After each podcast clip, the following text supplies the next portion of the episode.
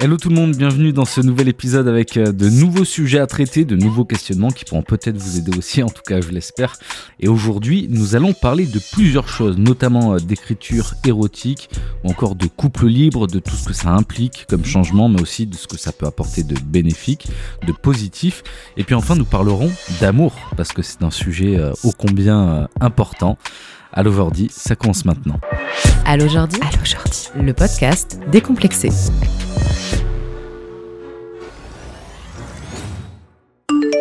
Bonjour Jordi, moi c'est Lydie et euh, j'ai deux questions, une qui en découle d'une autre. J'aime écrire des textes chauds, érotiques, euh, qui je pense me correspondent bien. Mais par contre, mon inspiration, j'ai besoin d'une muse.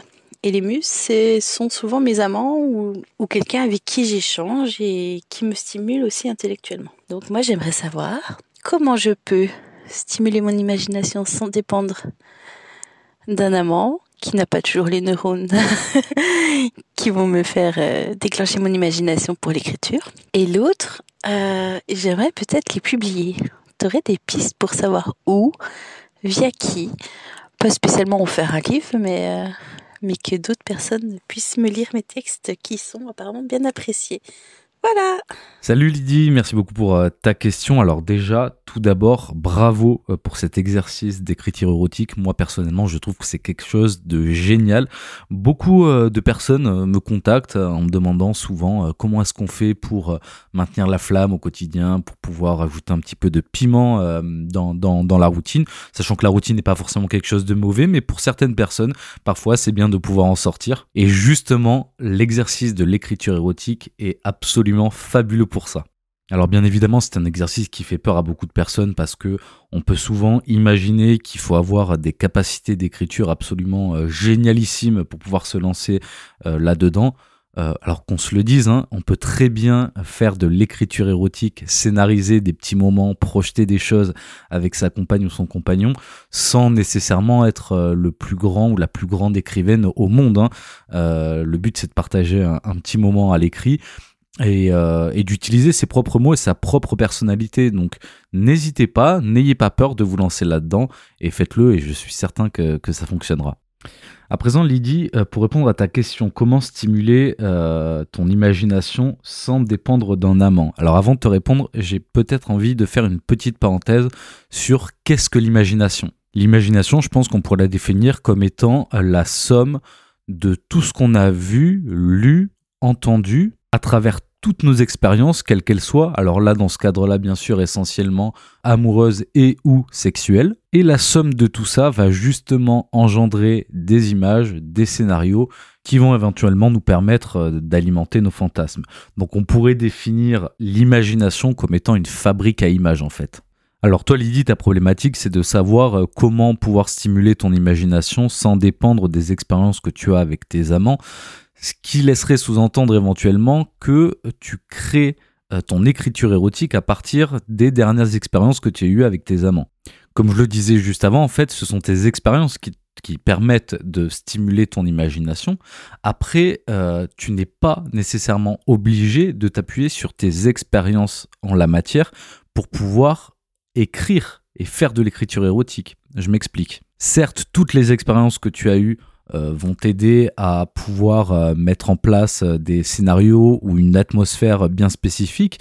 Après, tu peux aussi t'appuyer sur tes fantasmes, sur des choses que tu n'as pas réalisées pour pouvoir écrire et laisser ton imagination aller encore plus loin, pour laisser ton imagination explorer des terres inconnues. Et c'est justement toute la beauté du fantasme en fait. C'est de réussir à imaginer des choses qui vont te permettre de sortir de ta zone de confort, de sortir de ce que tu connais déjà. Donc je pense que la problématique potentiellement, c'est de réussir à sortir de sa zone de confort, à peut-être imaginer des choses que tu n'as pas encore vécues et que tu aimerais bien vivre, ou pas forcément.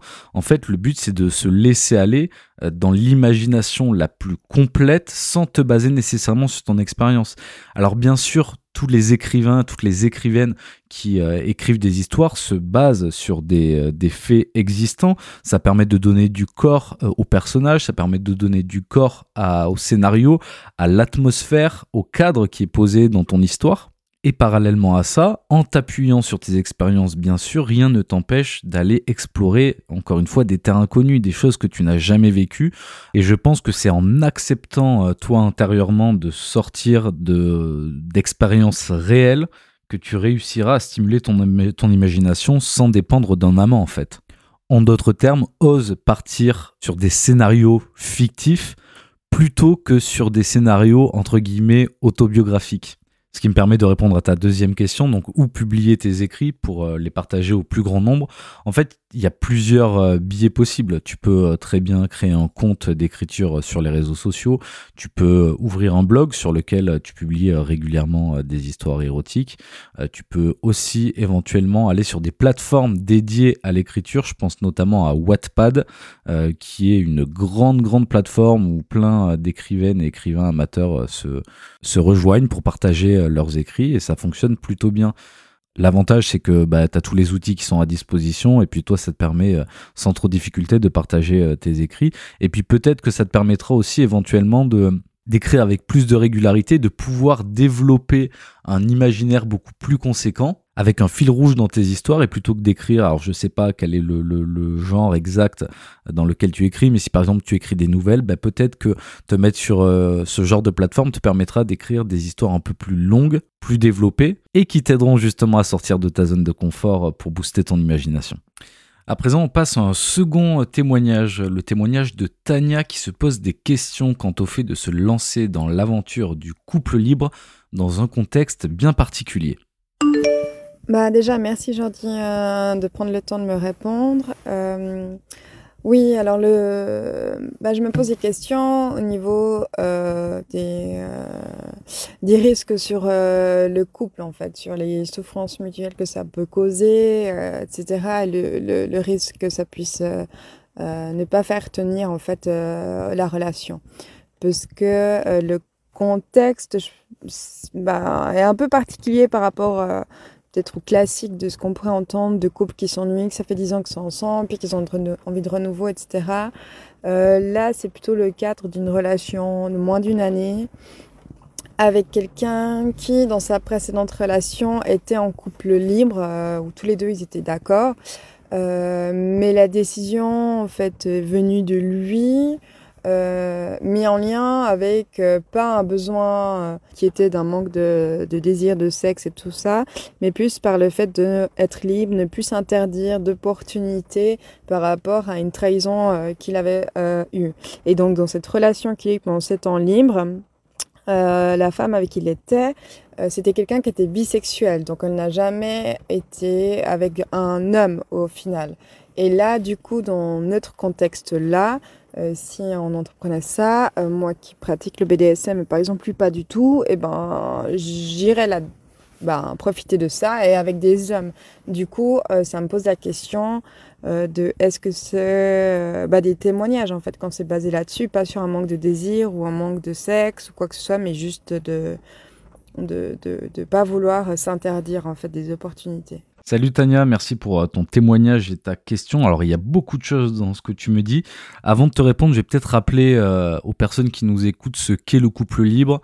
Pour faire simple, le couple libre, c'est la possibilité pour euh, deux partenaires, par exemple, d'avoir d'autres relations, donc ensemble ou séparément, avec d'autres personnes, généralement de nature purement sexuelle, sachant que dans certains cas aussi, il y a la possibilité d'entretenir des relations sentimentales, et là on parle de polyamour. Donc là on est dans un cadre purement sexuel, donc le couple libre, qui nous donne la possibilité d'avoir des relations physiques avec d'autres personnes. Donc toi Tania, tu évolues dans un cadre bien spécifique, étant donné que euh, ton conjoint actuellement a déjà eu l'expérience du couple libre, toi tu ne l'as pas eu, mais ton conjoint a déjà eu cette expérience-là, donc avec une ex à lui, et dans un cadre un petit peu euh, flou, si je comprends bien, dans le sens où lui avait décidé d'ouvrir son couple pour éviter de se sentir euh, trahi. Parce que visiblement, il a, il a, il a ressenti une trahison, enfin, il a subi une trahison au sein de son couple, et du coup, euh, pour pallier à ça et pour éviter d'en souffrir, je suppose,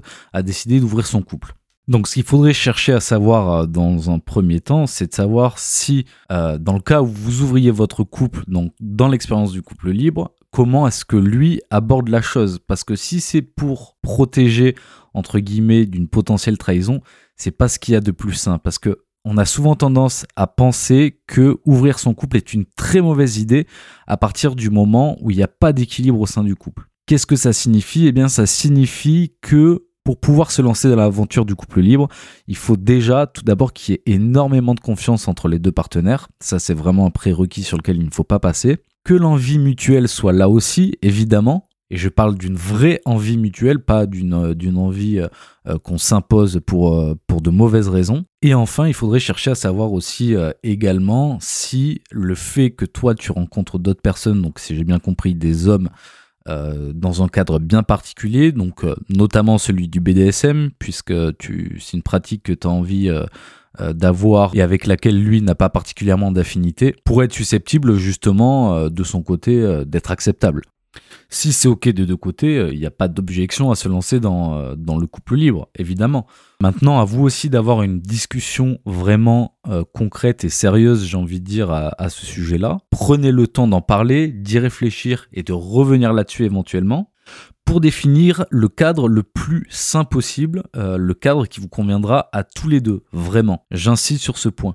Un cadre, c'est quoi? On peut définir ça aussi comme étant des règles. Vous définissez des règles sur lesquelles euh, vous êtes euh, tous les deux intransigeants. Je vous donne un exemple. Par exemple, c'est protection obligatoire avec tous nos autres partenaires. C'est l'exemple le plus parlant parce que, bah, bien évidemment, on met pas sa santé en danger ni celle de, de son partenaire ou de ses partenaires d'ailleurs. Et justement, lister toutes les règles à partir desquelles vous pourrez évoluer dans le couple libre vous permettra déjà euh, de vous sentir beaucoup plus serein l'un et l'autre à, propos de cette nouvelle expérience. Sachant qu'une fois encore, rien n'est figé, il y a ce qu'on appelle des mises à jour qu'on peut faire régulièrement.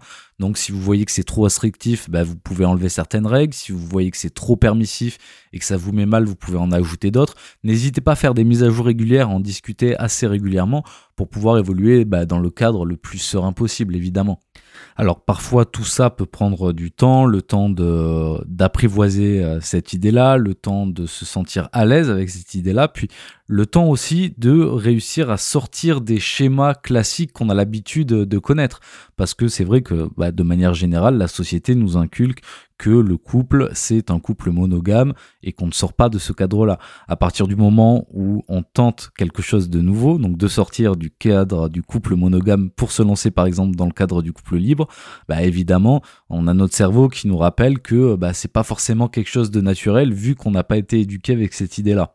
Donc ça peut nécessiter euh, du temps, des réajustements, mais c'est pas impossible. C'est pas impossible à partir du moment où euh, la communication est bien présente à partir du moment où vous voyez ça sous un angle positif, parce que ça peut apporter beaucoup de positif à un couple, mais une fois encore, il faut faire ça pour les bonnes raisons, pas pour les mauvaises, et à partir du moment où vous êtes OK tous les deux sur tous ces points-là et que tous les feux sont ouverts, vous pouvez bien évidemment vous lancer dans cette nouvelle aventure. Et puis je suis certain que ça vous apportera euh, beaucoup de bonheur à partir du moment où vous êtes euh, honnête et sincère l'un envers l'autre. En tout cas, n'hésite pas à nous tenir au courant, ça nous intéresse. Moi, ça m'intéresse en tout cas. Et puis, euh, je te dis à très vite. Salut Jordi. Eh ben, moi c'est Manon, j'ai 36 ans et, ma question c'est est-ce que tu crois qu'un jour on aura plus peur d'aimer, on n'aura plus peur de l'amour parce que c'est le sentiment le plus, le plus fascinant, c'est l'émotion la plus fascinante, je crois, mais, mais c'est la plus effrayante et, et ça fait peur et, et je crois que ça fait passer à côté de plein de belles choses d'avoir peur de ça. Donc voilà, passez une bonne journée. Salut. Salut Manon, grande question que, que celle-ci. Est-ce qu'un jour on arrêtera d'avoir peur de l'amour? Déjà, est-ce que tout le monde a peur de l'amour? Je suis pas certain. Mais l'amour, bien sûr, peut faire peur. Et c'est normal dans un sens. Parce que quand on aime et quand on accepte euh, de se laisser aimer en retour, bah, on accepte d'être vulnérable. Et si on accepte de se montrer vulnérable, on accepte forcément à un moment donné de prendre le risque d'avoir mal si jamais euh, la relation euh, s'étiole ou, ou se rompt à un moment donné. Maintenant, nous sommes des, des animaux sociaux, des êtres sociaux, donc ça implique quoi? Bah, Ça implique qu'on a besoin d'une connexion, en tout cas d'entretenir des relations avec d'autres personnes, quelles qu'elles soient bien sûr, et l'amour en fait partie. Mais à mon sens, l'amour est une expérience tellement riche, tellement puissante, et apporte tellement de choses que je pense dans un sens que ça vaut vraiment le risque d'être vécu. Parce que dans tous les cas, quelle que soit l'issue de la relation qu'on entretient, on apprend. On apprend sur nous-mêmes, on apprend des relations, on apprend de l'amour. Et je pense que dans tous les cas, on en ressent, on en ressort plus fort, on en ressort plus grand. Après, on peut avoir aussi euh, souvent tendance à, on peut avoir souvent tendance à miser sur l'amour, euh, l'amour sentimental, l'amour euh, avec une, une, personne. Donc, quand on parle de sentiments amoureux, mais on peut très bien aussi se satisfaire d'autres formes d'amour. On peut se satisfaire d'un amour amical, d'un amour familial, euh, d'un amour parental. Et certaines personnes euh, vivent avec toutes ces formes d'amour sans nécessairement avoir de relation amoureuse et le vivent très très bien. A contrario, quand on a envie de vivre donc une relation amoureuse, le tout c'est de pas tomber dans la dépendance, ne pas être dépendant de l'autre parce que c'est ça généralement qui fait mal, c'est quand on compte sur l'autre pour nous sauver de nous-mêmes alors que l'autre en fait est juste là pour partager notre vie, pour partager nos sentiments, pour partager des projets, un avenir en commun éventuellement aussi. Pas pour nous sauver. Et justement, parfois, on a tendance à faire cet amalgame-là, et c'est là que les choses se gâtent. Donc le tout, c'est de réussir à aimer sainement, tout simplement. Et avec de l'écoute, de la communication, de la bienveillance, de l'ouverture d'esprit, on peut aimer sainement et vivre justement une relation amoureuse en plein équilibre. Et ça, c'est vraiment génial quand ça se passe comme ça. Alors attention, ça ne veut pas dire que tout est parfait tout le temps, on est quand même des êtres différents. Euh, parfois, on peut ne pas être d'accord sur certaines choses, avoir des, euh, des, avis divergents, mais c'est pas grave. On apprend de nos relations, on apprend des autres, on apprend de l'autre et on, et on grandit ensemble. Et je pense juste pour ça que l'expérience euh, vaut le coup d'être vécue. Et si pour X raison ça vous fait peur, ça vous tétanise ou que vous, vous sabotez inconsciemment vos relations amoureuses, bah, n'hésitez pas à demander de l'aide, n'hésitez pas à en discuter avec, euh, avec un, un, ou une psychologue, psychothérapeute, psychanalyste, euh, sexothérapeute, sexologue aussi. Il y a plein de, de personnes de, de, de, grande qualité qui sont là pour vous écouter, pour vous aider, euh, pour vous aider à mettre le doigt sur ce qui ne va pas et vous aider à vous libérer de vos peurs, de vos craintes, pour vous permettre d'aller de l'avant, de vivre les choses différemment et surtout d'être heureuse et heureux.